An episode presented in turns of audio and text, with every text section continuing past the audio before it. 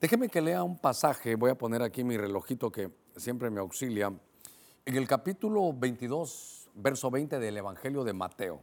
Voy a leerle un par de versos, yo quiero que usted abra su Biblia. Allá en su casa dice que Jesús le dijo, ¿de quién es esta imagen y esta inscripción?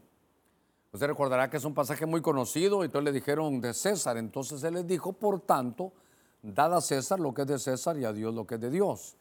Hay algunas versiones que me gustan porque el Señor dice, a ver, ¿esta imagen de quién es? Mire, la palabra que quiero que subraye es imagen. ¿Esta imagen de quién es? De César. Entonces él dice, hay unas versiones que me gustan más que dicen, entonces, si tiene la imagen de César, le pertenece a César. Pero luego dice, y si tienen la imagen de Dios, le pertenece a Dios. Usted y yo tenemos la, nos están tallando la imagen del Señor, tenemos la imagen de Dios, le pertenecemos al Señor. Hacemos una palabra de oración, gracias ahí en su casa. Le voy a rogar que cierre sus ojitos y ponga su corazón, prepare su ofrenda de su casa como usted la vaya a hacer. Y alguien me preguntó, pastor, ¿y, el secreto del alfolí? Ahora el alfolí es virtual. es un alfolí virtual. Para muchos que lo hacen desde su casa, lo hacen ahí desde, desde su computadora, hacen sus transferencias. Ahora es un, un eh, alfolí virtual. Padre, en el nombre de Cristo. Señor, sabemos los tiempos que vivimos. Queremos ahora, Señor, pedirte primeramente por todos aquellos que están enfermos, que los dotes, Señor, de salud. A los que estamos, Señor, sanos, que nos impregnes también de esa salud para poder estar desarrollando tu obra, para que podamos ir a trabajar. Mira cuánta gente está enferma. Te pido, mi Dios, que pongas tu mano de salud, tu mano de bendición, Señor, sobre cada uno, aquellos que están en cuidados intensivos, nuestros médicos, nuestros enfermeros, las enfermeras. Señor, te pedimos en el nombre de Cristo que los protejas. Señor, ahora ponemos nuestras ofrendas, nuestras aportaciones, nuestros diezmos, para que tú sobreabundes a tu pueblo en este tiempo, que tu mano se vea, Señor, y que haya diferencia entre aquellos que te sirven y no te sirven. Los bendecimos ahora y declaramos multiplicación, Señor, para ellos en el nombre de Jesús. Háblanos por tu buena palabra, en el nombre de Cristo. Amén y amén. Déjeme conducirlo un poquitito esta, esta mañana, algo que ha llegado a mi corazón. Eh, cuando el Señor está en ese pasaje que es tan interesante, eh, le muestran a él, y eso era para tentarle, pero le muestran una imagen. Y entonces el Señor dice, díganme, ¿qué vamos a hacer con esto? Bueno, a ver, denme esa, esa moneda. Esta moneda tiene una imagen, la tiene impresa, la tiene impregnada, la tiene tallada. ¿De quién es? De César. Entonces esta moneda, ya que tiene la imagen de César, le pertenece a César dada a Dios lo que es de Dios y a César lo que es de César. Pero luego en otras versiones dice, ¿y esta imagen, verdad? ¿De qué esta imagen de quién es? Alguna vez trabajamos un poquito con esto. Y entonces me llamó la atención porque si era la imagen de César había que dárselo a César. Pero lo que tiene la imagen de Dios, esto es muy importante, lo ruego, la imagen de Dios, eso le pertenece a Dios. Entonces fui a buscar esa palabra imagen. ¿Se recuerda? El Señor hizo al hombre, creo que en Génesis capítulo 1, verso, verso 26, creo que dice ahí que Dios hizo al hombre a su imagen y a su semejanza. Primero fue su imagen. Esa palabra, si no mal recuerdo, es la palabra Tselem. Y ayer que la estaba buscando, me di cuenta, me di cuenta que entre las muchas cosas que tiene esa palabra, esa acepción de la palabra Selem, que es imagen, que Dios cuando hizo al, hombre lo hizo a su imagen y semejanza. Y entonces esa palabra, Selem, que es la palabra eh, imagen, es como un retrato, es como una copia, pero me llamó la atención que dice un modelo. Me llamó la atención que Dios hizo al hombre de acuerdo a ese modelo. Dios, hermano, quería que el hombre, oiga esto con mucho cuidado, se pareciera a él. Cuando vemos en el Nuevo Testamento, déjeme que ponga un poquitito de cimiento para entrar en esto. Cuando vemos en el Nuevo Testamento, dice la Escritura que ahora estamos bajo la economía del Espíritu Santo. Y dice que estamos siendo tallados a la imagen. En el libro de Romanos, en el libro de Romanos, déjame ver si lo puedo leer aquí un poquitito. En el libro de Romanos, capítulo 8, en el verso 29 dice, sabemos que los que antes conoció también los predestinó para que fuesen hechos conforme a la imagen otra vez. Porque a, nosotros que el Señor nos llama de antemano nos conoció y nos predestinó, pero note usted nuestra predestinación, que seamos hechos conforme a la imagen, conforme al modelo, dice, de su Hijo, para que Él sea el primogénito entre muchos hermanos. Quiere decir que nos están clonando, nos están clonando. Ese era el proyecto inicial de Dios desde Génesis 1.26. Dios lo que quiere es que su creación tenga su imagen, tenga su modelo. Mire qué cosa tan interesante para mí es esto, porque entonces aquí lo que le vengo a hablar yo es a recuperar la imagen. Lo primero que el pecado hizo fue que perdimos la imagen. Perdimos, ya no, nos, nos, desviaron de ser el modelo que Dios había dejado. El que nos pareciéramos a Dios, que entendiéramos, mire qué, qué cosa más profunda, porque ahora nos están haciendo la imagen del Hijo. Entonces, está el Hijo como, como el modelo primario y entonces a toda la iglesia la está tallando. El Espíritu Santo nos está haciendo para que seamos conforme con la forma de esa imagen que es ese modelo divino. Realmente aquí tendría que llamarse recuperando el modelo divino. Y entonces yo recuerdo que cuando yo dije, Dios mío, pero ¿cómo? Habrá cualquier cantidad de ángulos para estudiar esto, cualquier cantidad, uno le voy a dar yo hoy, cualquier cantidad de ángulos. Pero cuando el Señor había hecho a su creación, ahí en Génesis capítulo 1, y había dicho que el hombre le iba a hacer a su imagen y a su semejanza, esa palabra de imagen, insisto, es una, una acepción que tiene modelo. Entonces dice que Dios empezó a revisar y vio Dios que, que, fue a revisar todo el primer día y vio Dios que era bueno. Esa palabra bueno es la palabra Tob. Y cuando veo la palabra Tob, entre sus acepciones otra vez, leyendo, porque yo decía, Señor, tenemos que recuperar, es un año de recuperación, yo quiero que me muestres algo de esto. Y entonces vi que su imagen, y vio Dios que era bueno, vio Dios que era bueno, vio Dios que era bueno. Y entonces esa palabra bueno tiene una acepción. Aquí voy, voy eh, escarbando para decirle de dónde, de dónde viene este mensaje. Y esa palabra en hebreo significa como, como un calificativo también, como un adjetivo también, la palabra hermosura, la palabra belleza. Entonces, quiero llevarlo a usted a que recuperemos, hermano, el modelo, a que recuperemos la imagen, a que recuperemos cómo Dios, hermano, quiere que la iglesia sea y que lo que tenemos que conocer.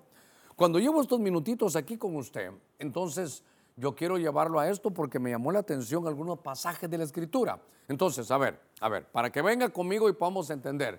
Lo que estamos haciendo aquí hoy es, nos vamos a dar la tarea, voy a enseñar un poquitito sobre recuperar el modelo divino. Prácticamente estoy hablando de recuperar la imagen, la imagen. ¿Bajo qué ángulo vamos a ver la imagen?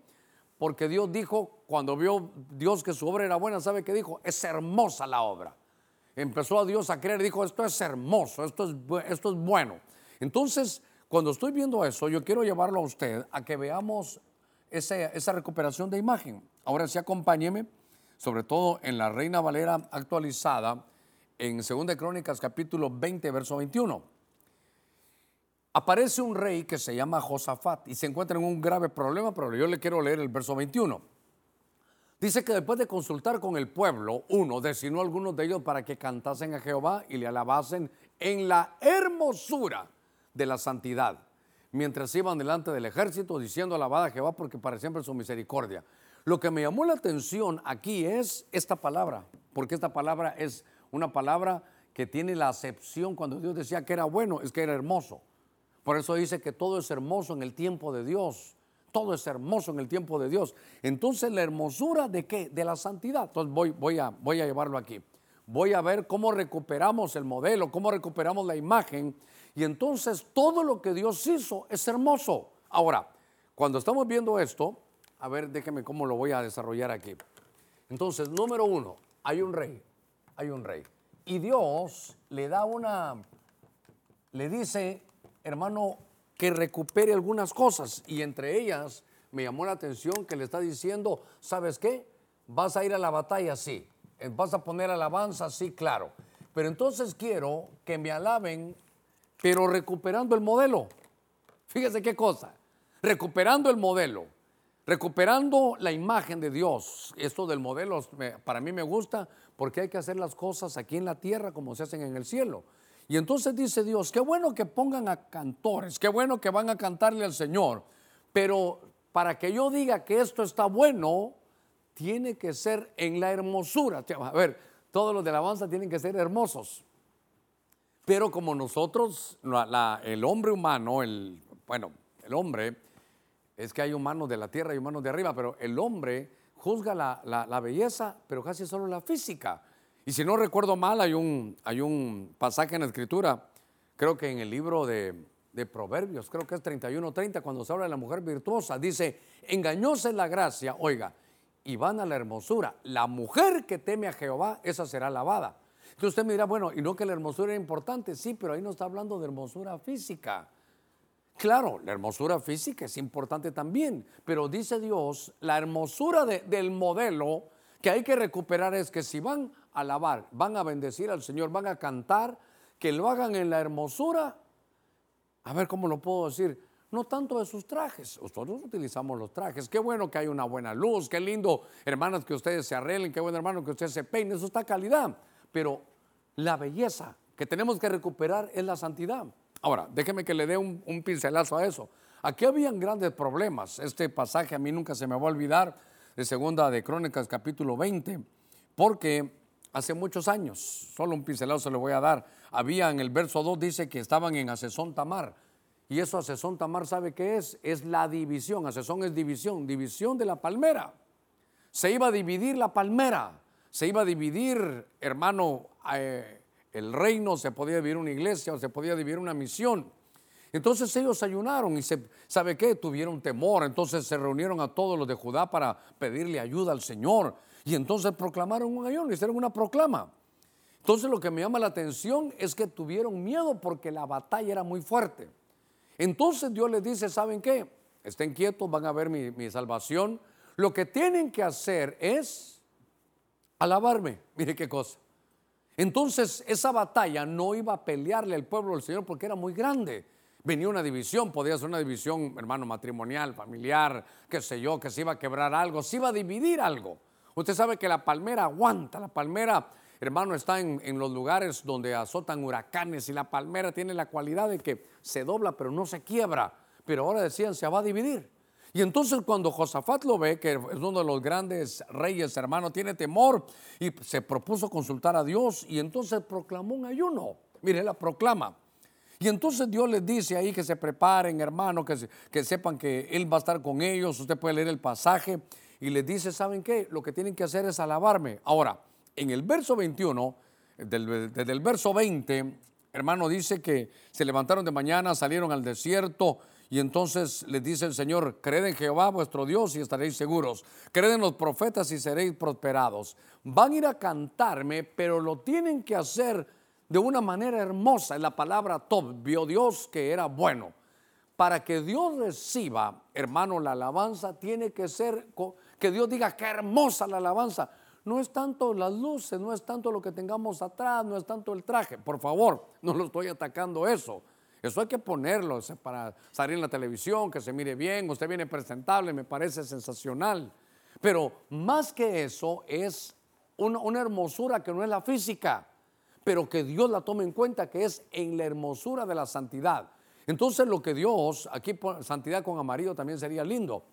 Entonces, después de consultar con el pueblo, designó, Josafat dijo, bueno, vamos, vamos a ir, vamos a llevar a los que cantan bien, pero no solo eso, no, no solo vamos a llevar a los buenos tecladistas, no solo eso, sino que tengan santidad.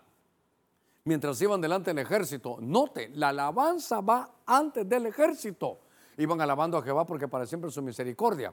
Entonces, lo que me llama la atención es que si hay una belleza, si hay algo que Dios dice, eso está bueno no es tanto si estamos con un traje de un color u otro. Yo, por favor, no estoy atacando eso. Lo que estoy diciendo es que para recuperar el modelo, para recuperar la imagen, para recuperar que Dios diga que qué lindo, que qué belleza, que qué hermosura, es la santidad. Cuando estaba viendo eso, yo quiero que usted me acompañe a uno de los salmos, en el Salmo 45. Le voy a leer dos versos, le voy a leer el 10 y el 11 en el Salmo 45. Ya, ahorita ya, ya entré al mensaje, yo creo que usted ya, ya, va, por, ya, ya va por donde, ya lleva conmigo el, el hilo donde quiero llevarlo. Porque entonces para que sea bueno tiene que ser hermoso. Cuando Dios decía, esto está bueno, esto está hermoso. Y entonces decía, ah, es que hay una hermosura y es la santidad. Ahora, en el Salmo 45, 10 dice la escritura, oye hija y mira, inclina tu oído olvida tu pueblo y la casa de tu padre. Entonces el rey deseará tu hermosura. Inclínate hacia Él porque dice aquí, Él es tu Señor. Entonces, ahora en este, en este salmo dice que Él va a desear la hermosura, en el verso 11. Solo que olvídate de tu pueblo, olvídate de la casa de tu padre, y entonces yo voy a, voy a desear tu hermosura. Ahora, este, este verso o este, este capítulo, obviamente que está hablando, hermano, yo creo que este, si no estoy mal, este salmo no creo que no lo escribió David, no, miren que lo escribió los hijos de Coré. Los hijos de Coré. Los hijos de Coré creo que escribieron 11 salmos y 11 son las jornadas. Platicamos con un hermano hoy, 11 son las jornadas y Coré tiene mucho que ver ahí. Algunos piensan que Samuel, Samuel viene de esos de Coré, hay que investigarlo y rectificarlo. Pero lo que quiero llevarlo aquí es que en este salmo está hablando el rey que está cortejando, está hablando el rey, el amado con la amada. Entonces, lo que están haciendo aquí es que está hablando la iglesia. Aquí está hablando la amada del Señor en la iglesia. Esa es para mí la, aplicación, una de las aplicaciones. Pero qué interesante que lo que le está diciendo es, ¿sabes qué? Olvídate de, olvídate de tu, dice aquí de tu tierra, olvídate de tu pueblo y de la casa de tu padre. Cuando estoy viendo esto, obviamente me recuerdo a Abraham, así lo llamaron, deja tu tierra y tu parentela. Pero como está hablando de una mujer que tipifica la iglesia, entonces hay que buscar. Y yo entonces veo, hermano, a una mujer, por ejemplo, Rebeca, cuando en Génesis capítulo 24, Isaac no la va a buscar, sino a él, a Isaac le fueron a buscar una, una esposa, encontraron a Rebeca. Y a Rebeca le, le consultan, fíjate que te vinieron a buscar, que ella tome la decisión, porque los padres decían que se quede. Y entonces ella decidió, yo estoy subrayando esa palabra, ella decidió y dijo, sí, me voy a casar, me voy con él. Y ni lo conocía, no lo conocía bien, solo Eleazar, usted recordará Génesis 24, la tarea que hizo. A donde quiero llevarlo es que a Dios, hermano, eh, en la hermosura, lo que él dice, esto está bueno para recuperar, hermano, la, la imagen es que vio que eran decisiones de corazón, son decisiones.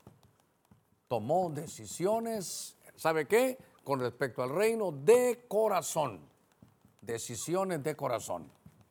Cuando en los días de en los días de Débora dice que se empezaron a alinear todos y dice que hubo una tribu que tomó decisiones, hermano, de corazón. Entonces, yo veo que Rebeca dice, "Yo voy a decidir." Hermano, Raquel tuvo que decidir. A ver, Ruth Hermano, ¿se recuerda de Ruth?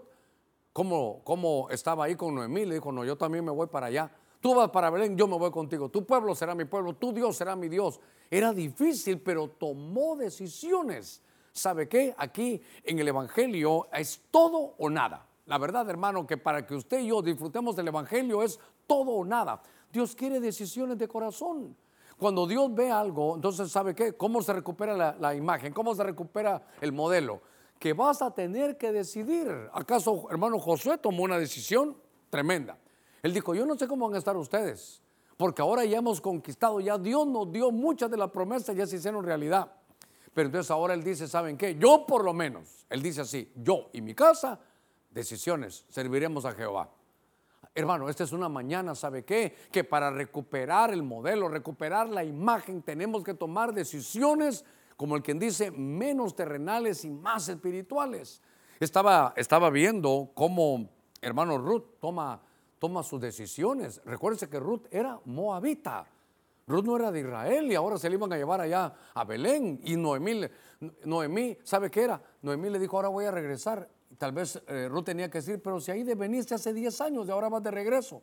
Y él le dijo, sí, mira, yo tomé una mala decisión, allá en la casa del pan voy a ir. Y la moabita dijo, voy a dejar Moab, voy a dejar mis ídolos, voy a dejar mi religión, voy a dejar esto para seguir al Dios que estaba ahí, hermano, al Dios de Israel. Decisiones. Mire, viene en mi mente alguien más, Asenat. ¿Quién es Asenat? La que se casó con José, que era egipcia. Y si alguien conocía al Señor, tenía su comisión existencial, tomó la decisión de decir, dejo Egipto, dejo las, enseñanzas de Egipto, dejo la religión de Egipto y voy con José. José obviamente se quedó en Egipto, pero él tenía otra, otra creencia. Son momentos de decisión, hermano, momentos de decisión. Por eso, cuando le presentan al Señor, ¿de quién es esta imagen? de César, entonces lo que es de César vaya con César. Pero el que tiene la imagen, el que está recuperando la imagen, aquí usted puede poner recuperando la imagen, es lo mismo que recuperar el modelo, es que hay que hacer sus decisiones. Dios, Dios te da, pero hay que hacer decisiones. Solo le voy a contar una que viene a mi mente. Dios le dice a Abraham que, que ofrezca a su hijo y le dice que sí. Y entonces usted recordará, esto es Génesis 22, no recuerdo el verso, pero Génesis 22, él va, se lleva por, vi una vez que como por unos 30 eh, kilómetros caminan, se pudo haber regresado, y entonces agarra, llega al, lugar del sacrificio, lo que más ama, que era su hijo, lo sube al altar, y Dios no hace nada. Pero cuando él saca el cuchillo y lo iba, hermano, a ofrecer, lo detiene y le dice, espérate, Abraham, Abraham. Y dice, ahora sé ¿Por qué antes no le dijo Dios cuando Él le dijo, ahora voy a ir? No, no, no. Dijo, estas son tus intenciones. Quiero ver tus decisiones. ¿Qué situaciones, hermano, más tremendas? ¿Sabe qué? Usted y yo tenemos que tomar decisiones. Y, por ejemplo, la felicidad. Eh, voy a ver cuándo voy a ser feliz, cuando me gradúe, cuando tenga un hijo, cuando, cuando el hijo camine, cuando el hijo regrese. La decisión no debe de girar alrededor de lo que nos, de lo que nos rodea. La decisión, hermano, es una, de ser feliz, o la ser feliz es una decisión que usted tiene que decir, bueno, ahora voy a ser feliz. Sí, pero no tengo el carro que quiero, pero con el que tengo voy a avanzar. No, pero no tengo, voy a ser feliz subiéndome a un bus e irme. Con lo que usted tenga, tome su decisión, hermano, de ser feliz. Voy a corregir aquí, creo que hice algo, alguna, algún, eh, no error, no que horror. Vamos a ver, decisiones. Ok, muy bien. Gracias, Diquito. Están en todo. Muy bien. Entonces, cuando estoy viendo estas cosas, veo que estamos recuperando. Es un año de recuperación. Entonces, ¿sabe qué empecé a ver? ¿Qué es lo que Dios toma como hermoso? Hermano Germán, fíjese que yo pues no soy muy, yo no estoy muy bien laminado, ni yo tampoco, pero por ahí dicen que el hombre es como el oso, mientras más feo, más hermoso. Dios mira otras, otras hermosuras. Déjeme llevarlo a una más. Ah, esta es de las más tremendas, hermano. Creo que en el libro de Ezequiel, creo yo, en el capítulo 27, ah, en el verso 11, Ezequiel capítulo 27, en el verso 11, dice, los hijos de Arbad estaban con tu ejército sobre los muros en derredor. Dice, y los, eh, esta versión dice, los gamadeos estaban en tus torreones, estaban ahí en las torres. Colgaban sus escudos sobre tus muros en derredor ellos hacían completa tu hermosura. Oiga esto, colgaban sus escudos con amarillo escudos en tus murallas, todo alrededor. Ellos perfeccionaban tu hermosura. Entonces, veo que lo que hacía hermoso todos estos, estos hijos de Arbad con el ejército que estaban en sus murallas, hermano, ahí estaban ellos y entonces colgaban desde sus torres, desde las murallas, los escudos. Y eso dice la Biblia que era hermoso. Entonces, aquí me voy a ir despacio antes de ir a escribir. Me voy a ir aquí despacito antes de escribir. Quiere decir que Dios dijo, eso está hermoso. ¿Cuál, era lo hermoso? Que colgaran los escudos. Que aquel castillo, aquella, aquel hermano, aquel lugar que era seguro, se miraba hermoso por los escudos. Y yo decía, bueno, entonces, en recuperando el modelo, la hermosura, Dios le parecía que estaba hermoso un escudo. Cuando yo digo escudo en el Antiguo Testamento y lo traigo al Nuevo, encuentro que esta era parte de la armadura de Dios que Dios le pone aquí a los hombres. Dice, ¿sabes qué? Quiero que embraces el escudo de la fe. Ah, entonces, en lugar de decir escudo ya antiguo testamentario, dice Dios, ¿saben qué? ¿Qué miro yo hermoso? La fe. Ah, entonces déjeme, déjeme avanzar aquí. Entonces, si hay algo que Dios le agrada, hermano, es, es esta estos escudos. Entonces, fe, y voy a poner aquí escudo, el escudo de la fe. Con esto nos, cubrimos. Pero me llamó la atención, a ver, si me ayudas otra vez, porque antes de poner el escudo tenía que poner qué personaje, hermano, ¿cuántos habrán hombres de fe? Le pudiera hablar de, de Job, le pudiera hablar, hermano, de cuántos, de Pablo. Pero ¿sabe el que me llamó la atención, que tocamos hace unos, unas semanas aquí? Me recuerdo de un hombre que hacía grandes proezas, que estuvo 40 años gobernando eh, Israel, un hombre que cuando, cuando él muere, dice la Biblia que las mujeres lloraban porque en el tiempo de esos 40 años de gobierno de él, ¿sabe qué hacía? dice que ellas se vestían de una manera magnífica y dice que era como Edén, se vestían como de huerto, hacía que las mujeres hermanos tuvieran una, una vida feliz. Le estoy hablando de Saúl y de Jonatán. Cuando, cuando yo veo sobre todo a Saúl, hermanos, dice la escritura, a ver si encuentro el verso, está en 2 Samuel. En 2 de Samuel, ay Dios mío, tal vez lo buscan por ahí. Si me ayudan ustedes, 2 Samuel creo que es 1.21, porque ahí sucedió algo. Hermano, eh, si algo hay hermoso es que Dios te vea con un escudo, el escudo de la fe. Ahora voy a corregir allá el, personaje.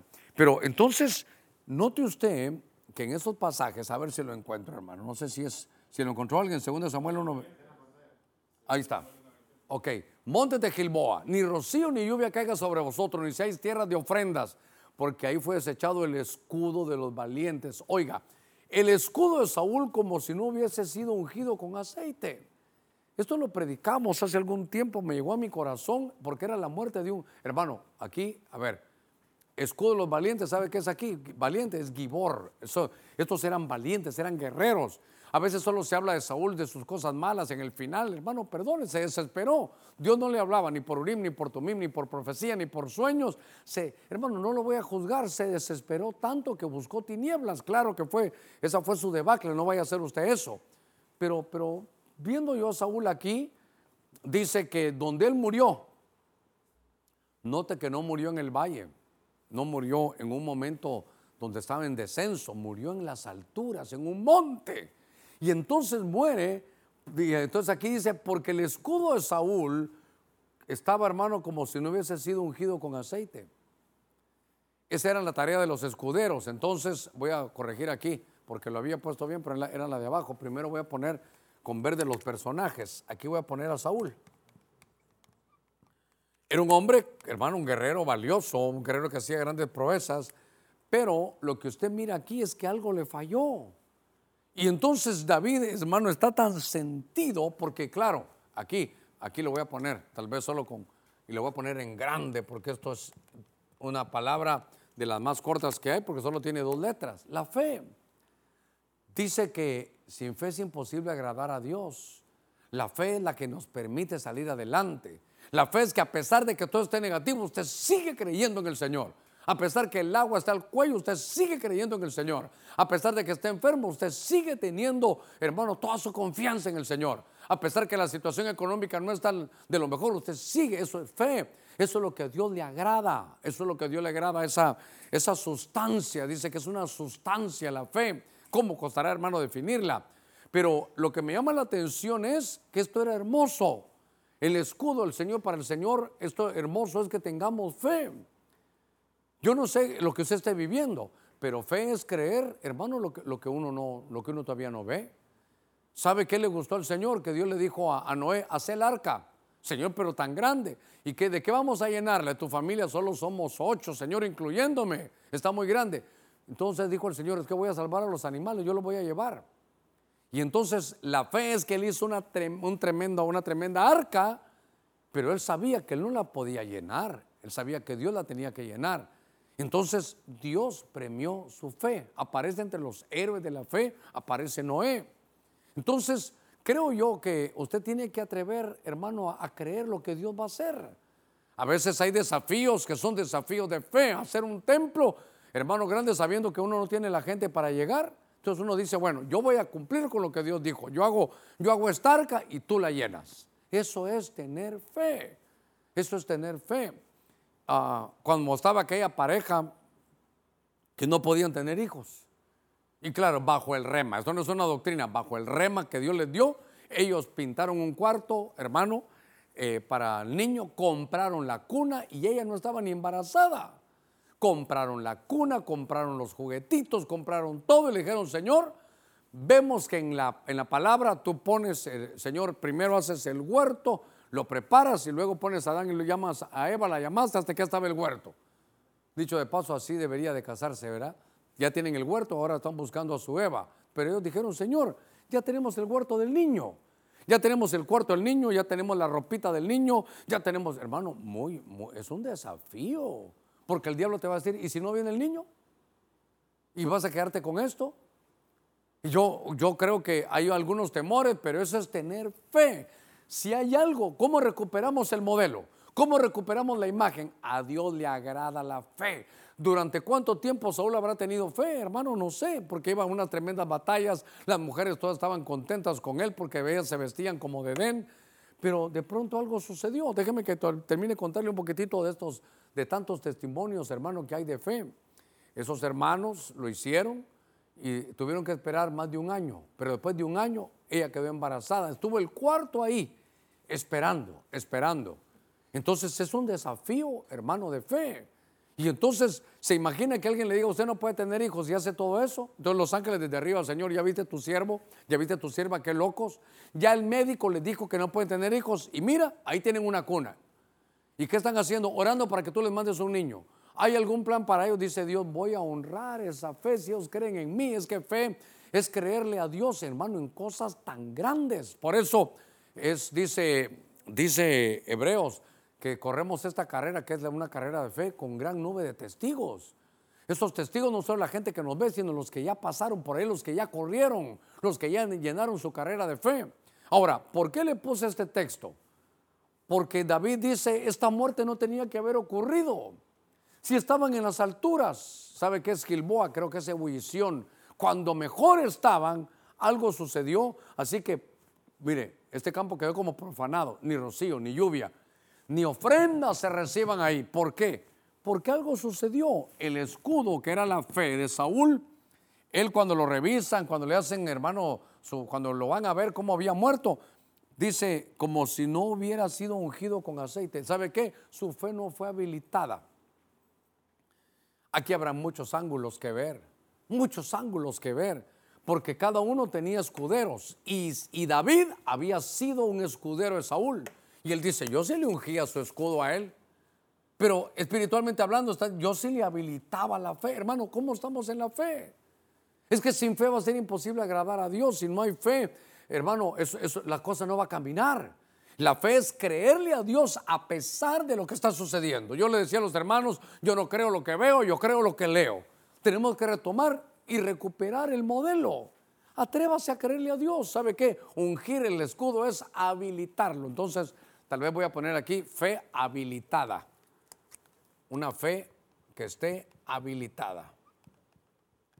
Una fe habilitada. Eso es lo que necesitamos. Una fe que, miren, ya se dio cuenta que se unge. Ya se dio cuenta que se ungir. Yo lo estoy diciendo, lo puede hacer si usted quiere, agarrar aceite y ponérsela en el corazón, en la mente, donde usted quiera. Pero lo que le estoy diciendo es que más que el aceite, ¿qué está diciendo usted? Habilitando. ¿Qué cosas le dijo Dios que le iba a dar? Créalas y vaya sobre eso. Es que, hermano, cuando uno alza los ojos, le explicaba yo a algunos hermanos aquí, yo les decía que es, es, una, es una, una visión corregida, es subir el nivel de la visión. Ya no ver con estos ojos, no que ver con los ojos espirituales. Necesitamos, hermano, que la fe sea habilitada. Todas las promesas del Señor son sí y son amén. Si Dios dijo algo, Él lo va a hacer a pesar de lo que usted mire con estos ojos. Por eso insisto, yo no creo lo que veo, yo creo lo que leo. Y entonces, cuando veo esto, ahora hay algún familiar, hermano que está enfermo, habilite su fe, crea. Créale, dígale, Señor, yo creo que tú puedes hacerlo. Señor, ya los médicos dijeron algo, pero sí, yo creo, hermano, que hay una lucha. Por eso Pablo decía, he terminado mi carrera, he peleado la batalla, he guardado la fe. Es imposible, hermano, que, miren, nos pueden debilitar en otras cosas, pero, pero la fe no la, no la podemos perder. Habilitémosla. ¿Por qué? Porque ese es recuperar el modelo. Esto es recuperar la imagen. Entonces, la fe es algo tan, tan difícil de definir, pero ¿sabe cómo, cómo es fácil verlo? Creerlo. Y recuérdense que aquí no es, no es como Tomás, que era primero ver y después creer. Eso lo hacen todos. La fe es algo más lindo, es hermano, verlo con los ojos del Espíritu para después verlo con los ojos biológicos. La fe, hermano, es creer lo que todavía no ha sucedido. Por eso le decía yo, ¿qué cosa sus hermanos? Ya les habían dicho que ella no podía tener hijos y ella lo que hizo fue, puso un cuarto, lo pintó como que fuera para un niño, compró la cuna, compró las cosas y le dijo, Señor, tú lo has dicho y tú lo harás. Hermano, el padre de la fe, ¿quién es? Abraham. Y Abraham le dijo, Dios, vas a ser padre de multitudes. Y no podía tener hijos porque su esposa, hermano, era estéril. Pero le creyó a Dios. Solo hay que creerle a Dios. Y sabe que lo lindo, que uno fortalece su fe dándole gracias a Dios. La fe viene por el oír la palabra, pero la fe que tiene que estar habilitada, ¿sabe qué es? Darle gracias a Dios. Por ejemplo, gracias Señor porque ahorita no tengo todavía, pero lo voy a tener. Gracias Señor porque ya me lo hablaste. Gracias porque lo dice tu palabra. Entonces dice, no habrá mujer estéril en el, en el pueblo del Señor. Señor, yo no sé, tú lo escribiste aquí, dice. Hace algún tiempo le conté esta historia, que llegó una vez una visita y entonces el niño le dijo, présteme su reloj al, amigo del padre y se lo prestó. Y entonces, hermano, lo, cuando ya se va, le piden el reloj y le daba pena. Entonces el reloj estaba quebrado y lleno de agua. Entonces, cuando el papá le iba a corregir, le dijo, papá, pero yo leí. En el reloj decía que era contrago y contragolpes. Mire, mire, el niño tenía más fe que ellos. El niño lo agarró a golpes y claro, lo quebró, no era para eso, pero él leyó. Y él dijo, esto dice que es antigolpes y esto dice que es contra el agua. Así que voy para eso. El padre, ¿sabe qué dijo? Bueno, al final no te puedo decir nada porque ahí decía, hermano, voy a la carga. Yo no creo lo que veo, yo creo lo que leo. Ese es parte del modelo. Déjeme, avanzar un poquitito más. En el libro de Esther, ah, a ver, déjeme avanzar, libro de Esther, en el capítulo 2, en el verso 7, dice, este había citado a Dasa, que es Esther, hija de su tío, porque ella no tenía padre ni madre. La joven era de bella figura y de hermosa apariencia. Cuando murieron su padre y su madre, Mardoqueo la tomó como hija suya. Era de hermosa apariencia. Esther era hermosa. Entonces, aquí, hermano, hay que revisar estos pasajes. ¿Por qué? Porque, a ver, si usted se conectó hoy tarde, dijimos que estamos recuperando la imagen. Somos hechos a imagen del Señor desde Génesis 1.26, creo que en 2 Corintios 3 dice también que nos están tallando la imagen. Romanos 8.29 también nos están haciendo conforme a la imagen. Sí, pero ¿y entonces de dónde viene la palabra belleza y hermosura? ¿De dónde viene? Viene de que cuando Dios dijo que todo eso era bueno, la palabra top tiene un calificativo que habla de hermosura. Entonces, yo quiero recuperar que, que entendamos qué es lo que Dios ve hermoso vio hermosa, hermano, ve hermosa la santidad, ve hermosa sus decisiones de corazón, ve hermosa la fe que usted le cree a pesar de lo que está viviendo. Y ahora en Esther dice que la Esther era una mujer hermosa, tal vez ahí lo pueden poner ahí con amarito, la joven era de hermosa figura, una mujer hermosa. Muy bien. Le voy a dar un pincelazo rápido. ¿Qué está pasando aquí en el libro de Esther? Que el rey había dejado a su esposa que se llamaba Basti. La historia, otro día nos vamos a ir por ahí, pero yo estoy hablando ahora de recuperar el modelo, ¿sabe qué? De conocer lo que Dios ve hermoso. ¿Qué es lo que Dios dice? Eso es hermoso. La santidad, las decisiones de corazón, la fe habilitada. Pero Esther no cabe duda que era hermosa, pero usted sabe qué dijo él. Voy a dejar a, a mi mujer que es Basti. Y entonces, creo que las razones no vienen al caso, pero era, creo que ella se insujetó lo que haya sido, pero yo quiero hablar de Esther. Y entonces lo que quiero que usted lleve en su corazón, que revise Basti.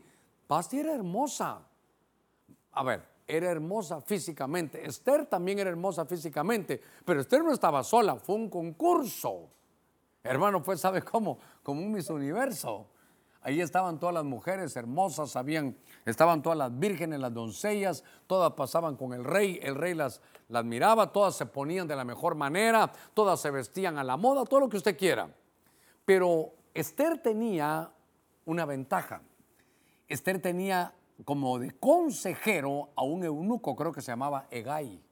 Y Egay le decía, mira, te voy a decir algo, te voy a dar, te voy a contar los gustos del rey. Al rey le gusta así, le gusta así, qué sé yo, hermano. ¿Cómo, cómo, cómo es eso? Lo que me llamó la atención es que entonces Esther obedece.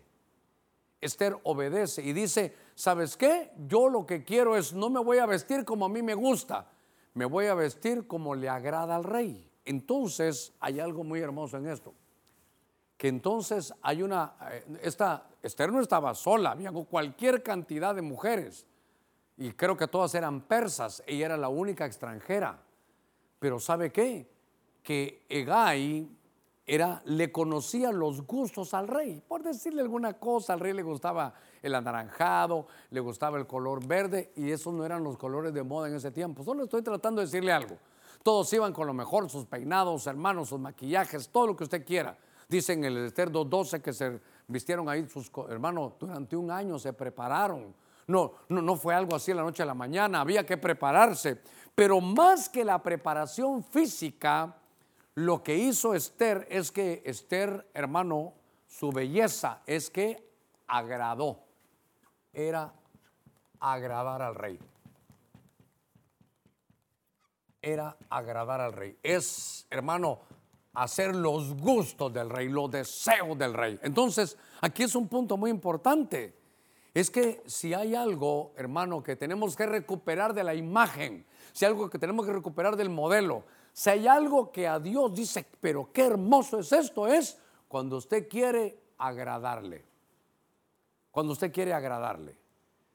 Hermano, este es uno de los secretos más grandes que hay en la escritura. No solo ser cristianos, no, no solo eso, sino ser cristianos que agraden al rey.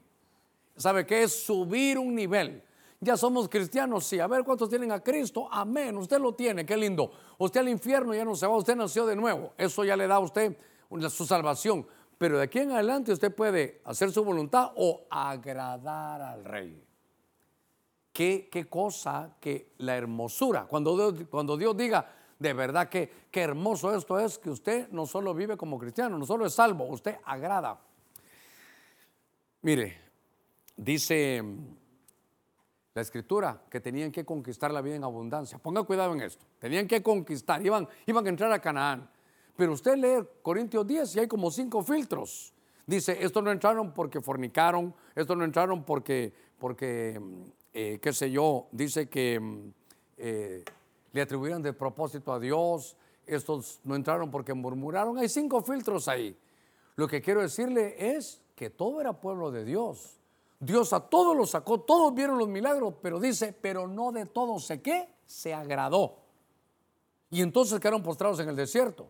Pero Josué y Caleb, ellos eran, ellos eran diferentes. Y uno de ellos dice, ¿saben qué? Vamos a conquistar. Pero es que hay gigantes, sí, oiga. Pero si agradamos a Dios, esto es tremendo, hermano. Si agradamos a Dios, serán como pan comido. Tus grandes enemigos, tus grandes desafíos, Dios te los concede no solo porque seas cristiano, sino porque le agradas. Dice que al que agrada a Dios, dice en Eclesiastés, Dios le da la tarea, hermano, al impío de acumular riquezas. Oiga, pero al que agrada a Dios, al que está recuperando la imagen de Dios, el modelo, Dios hizo, a hermano, Dios lo hizo a usted, a su imagen. ¿Para qué? Para que todas las riquezas vengan para usted. No solo estoy hablando de riquezas materiales. Lo que pasa es que ahí en Eclesiastés dice, que Dios permite que los impíos, hermano, atesoren, hermano, almacenen y todo cuando ya está almacenado, porque Dios lo va a trasladar, no dice el apóstol, no dice el pastor, al que le agrade. ¿Quién logra la vida en abundancia? El que le agrada. La gran mayoría de todos no agrada a Dios. Entonces, ¿sabe qué? Esto me va a servir a mí, porque yo quiero que diga Dios es que qué hermoso ese pueblo. ¿Por qué hermoso ese pueblo? Porque agrada. Mire, ahí estaban todas las, todas las vírgenes, todas las doncellas, cualquier cantidad había, pero cada uno hacía su voluntad.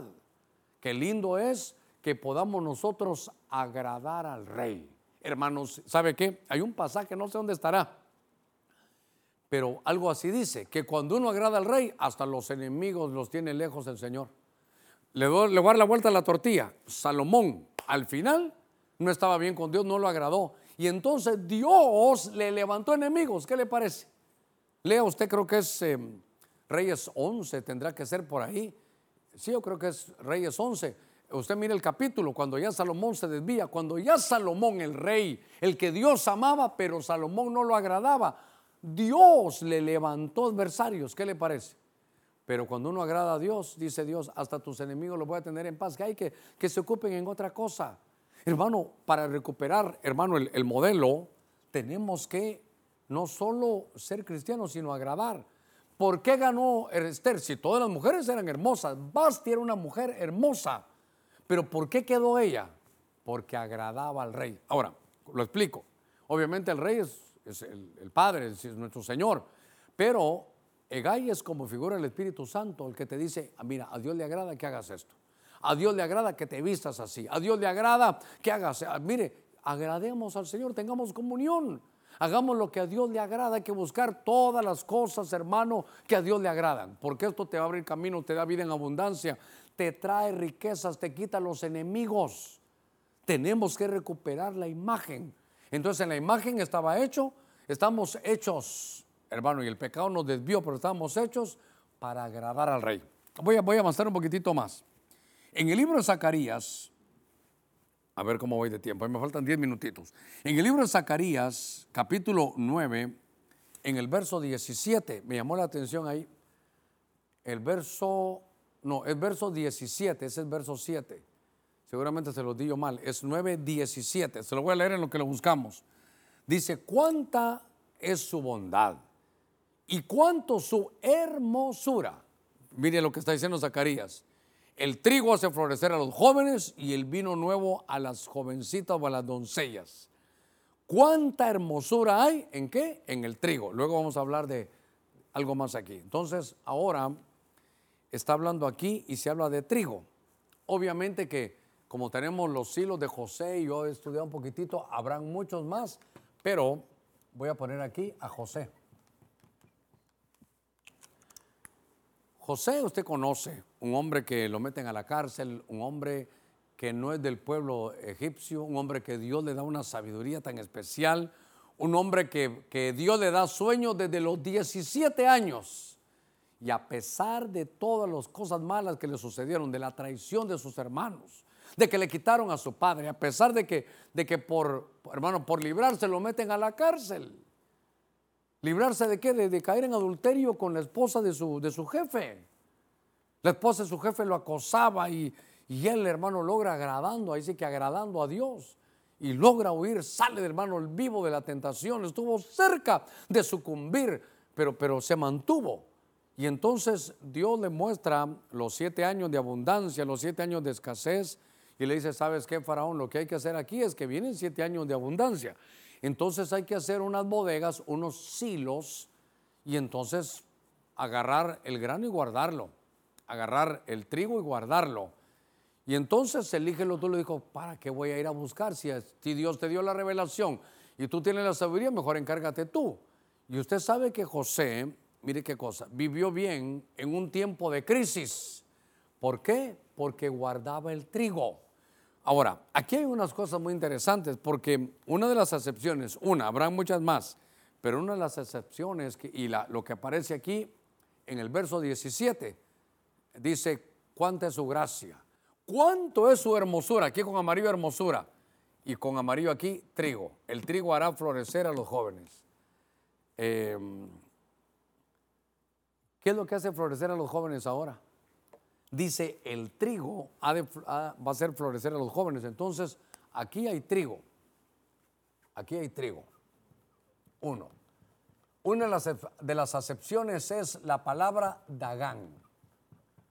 Y Dagán es multiplicación, es un factor de multiplicación, multiplicación. Entonces, ¿sabe qué? A Dios le agrada, hermano, el trigo. A ver, a Dios mira hermoso. ¿Sabe qué? El trigo puede ser la palabra de Dios.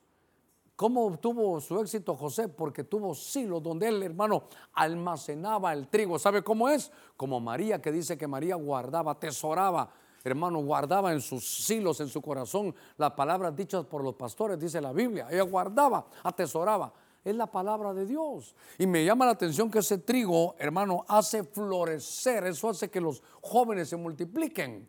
Eso hace que, venga un factor multiplicativo para ustedes que están jovencitos. ¿Qué mira Dios? vuelvo a la carga. ¿Qué está recuperando? ¿Qué, ¿Qué estamos hablando hoy?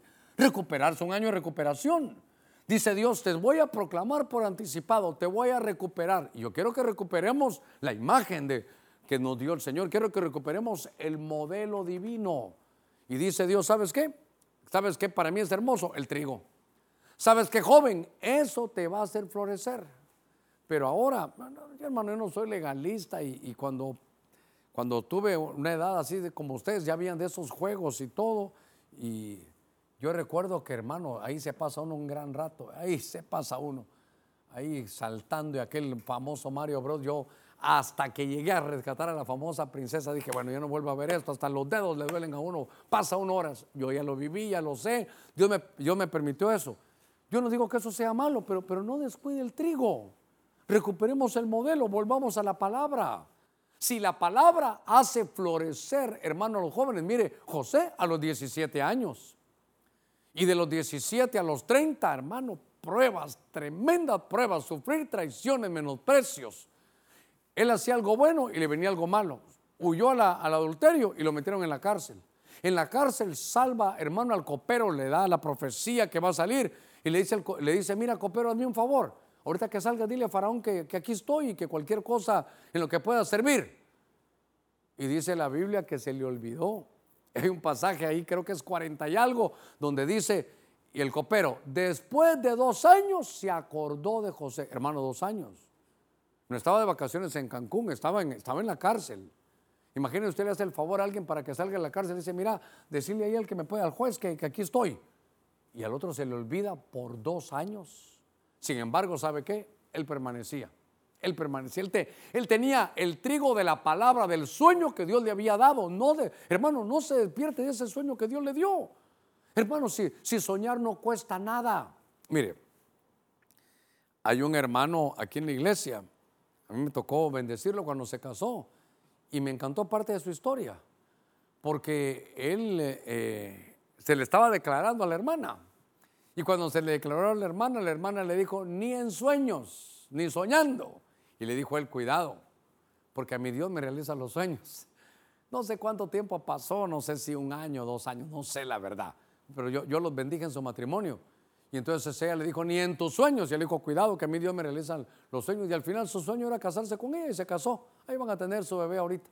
Entonces me llamó la atención, hermano, que para Dios lo bello, lo hermoso es que el joven sepa que para Dios, que usted tenga el trigo de la palabra, eso te va a traer factores multiplicativos. Que el trigo de la palabra hizo que todo un pueblo no tuviera problemas en tiempo de escasez.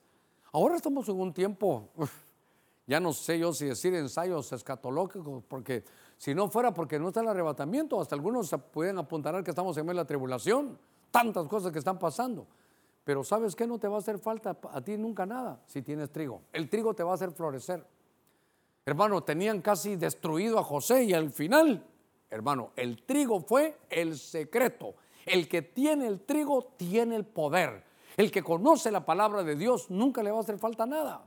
Recupera el trigo, hay que, hay que florecer. Hermano, me quedan eh, siete minutitos. En este mismo pasaje, otra vez, cuánta gracia, cuánta hermosura, solo que ahora ya hablamos del trigo. El mosto hace florecer a las doncellas. Entonces ahora ese mosto es, para que se entienda bien, es el vino.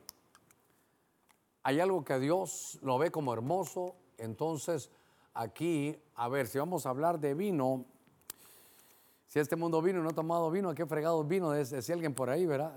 mi abuelo tenía un su, un una su cerámica que así decía, pero podemos hablar, hermano, del, copero, podemos hablar, pero cuando se habla de esto, yo quiero hablar otra vez de la iglesia, porque quiero hablar de lo que pasó con la gente en el día de Pentecostés.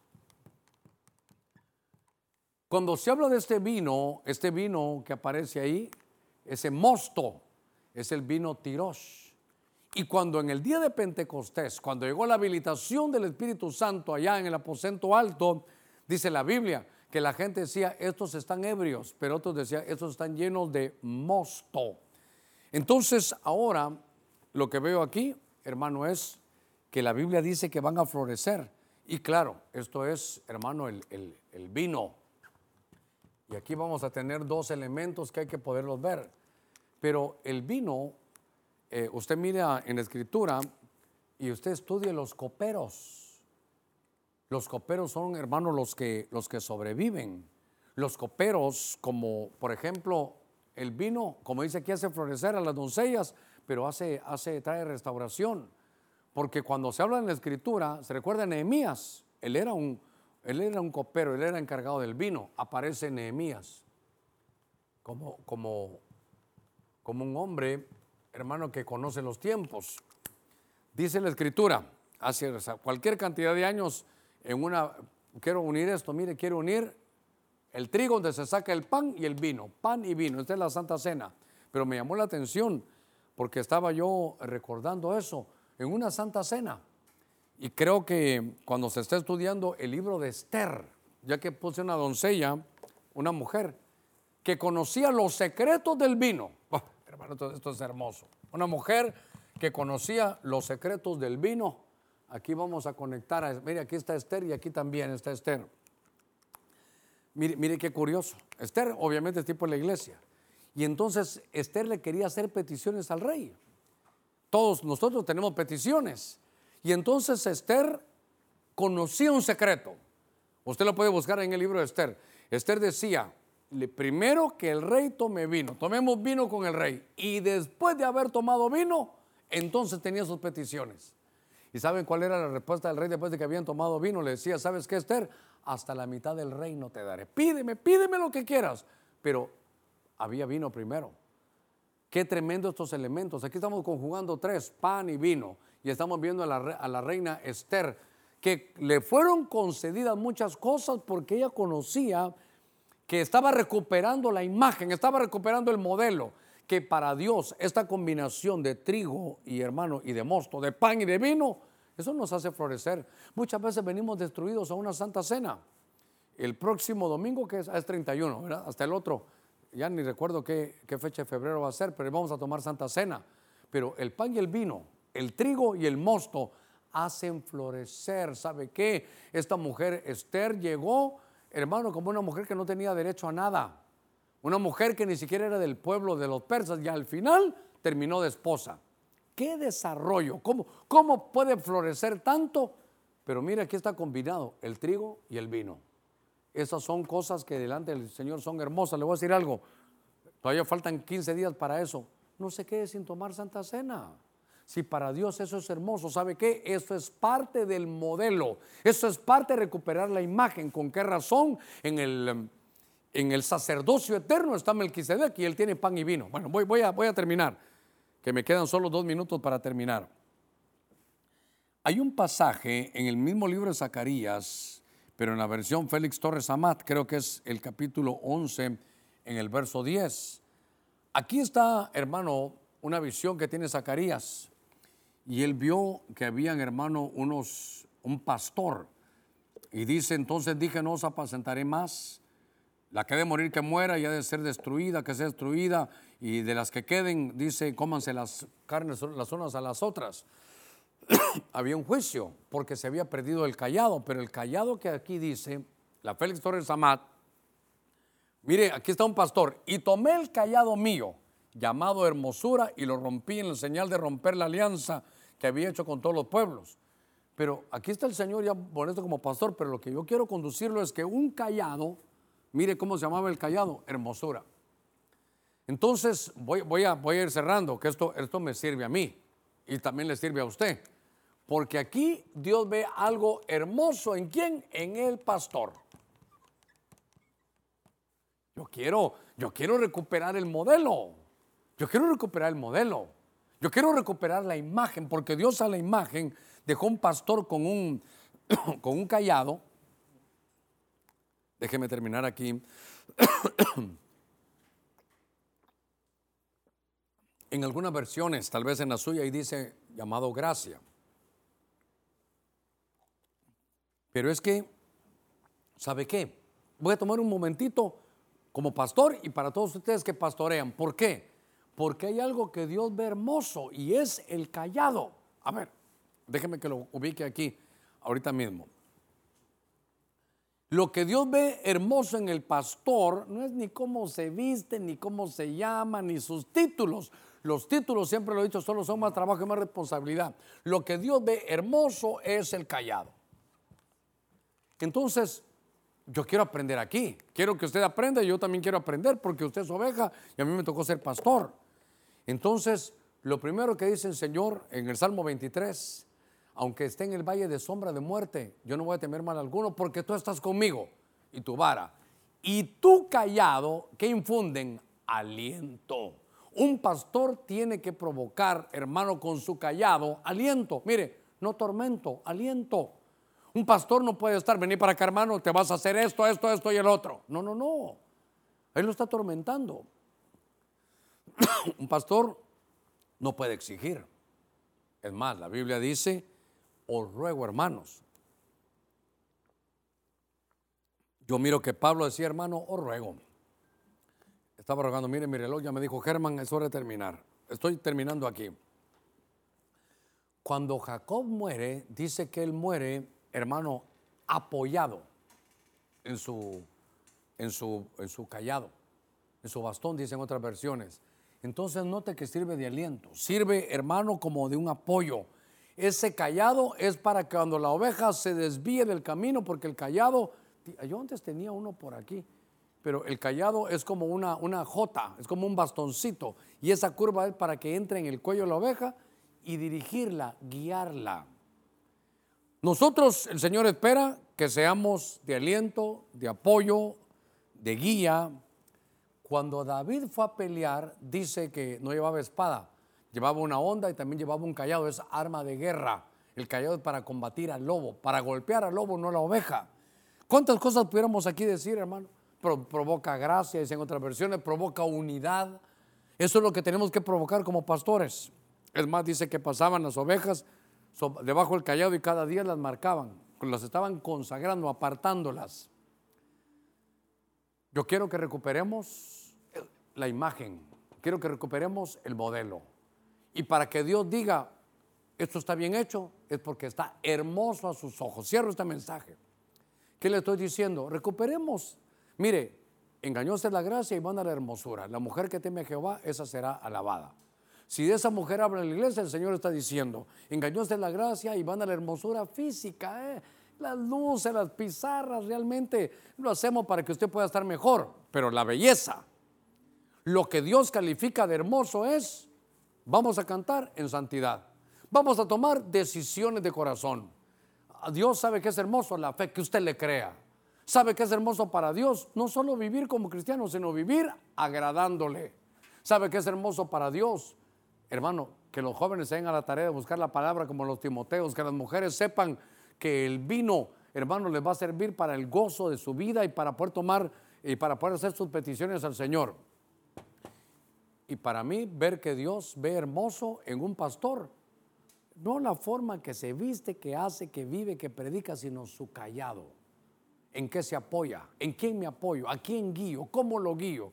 ¿Qué produzco? ¿Tormento o aliento? Esa es la tarea. Padre, en el nombre de Cristo Jesús, hemos predicado tu buena palabra, Señor, este, este domingo. Pedimos que podamos regresar, Señor, y que abracemos esta proclama de recuperación. Queremos recuperar la imagen con la cual, Señor, tú nos hiciste. Queremos recuperar tus planes. Queremos recuperar, Señor, el modelo divino. Te pedimos que cada uno, Señor, sé que esta es una enseñanza, pero si alguien que va a recibir a Jesús, ahí donde usted está, me interesaría que hacer una palabra de oración. Tal vez si usted está con más ahí en la casa, dígale ahí a los suyos que ya son cristianos, ayúdenme a orar. Tal vez se puede poner de rodillas y Padre, en el nombre de Cristo, te pedimos que hagas el milagro del nuevo nacimiento. Mira a cada uno que hay en sus hogares, no sea la hora que vayan a ver esto, pero Señor, haz el milagro del nuevo nacimiento. Cambia su corazón. El Espíritu Santo entra y trae tu luz para que erradique toda tiniebla que hay adentro de nosotros que se produzca ese parto gemelar, el Espíritu de Cristo dándole vida a tu espíritu y el Espíritu Santo ahí trabajando con tu alma. Si hay alguien también que se va a reconciliar, vuelva a los caminos, recuperémonos.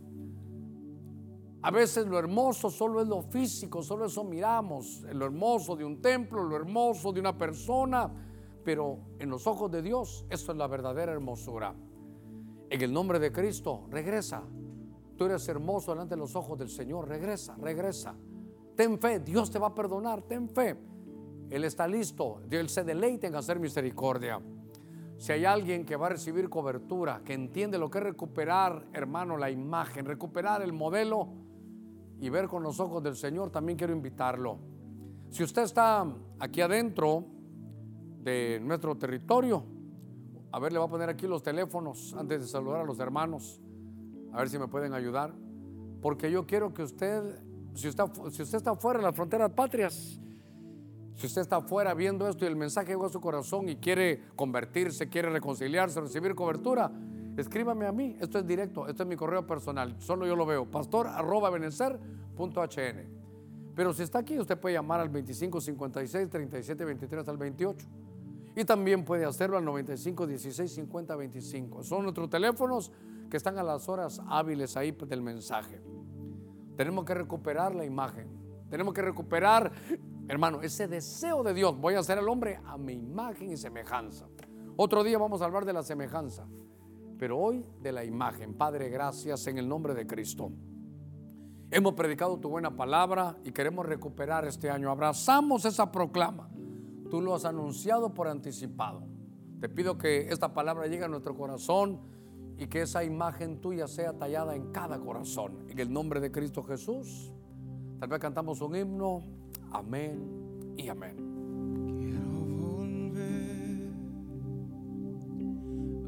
A empezar con un corazón sencillo como al principio te conocí, recupera aquel sentir cuando mi deseo era vivir toda mi vida para ti. Necesito regresar a lo que viví cuando recibí tu perdón volver a empezar otra vez.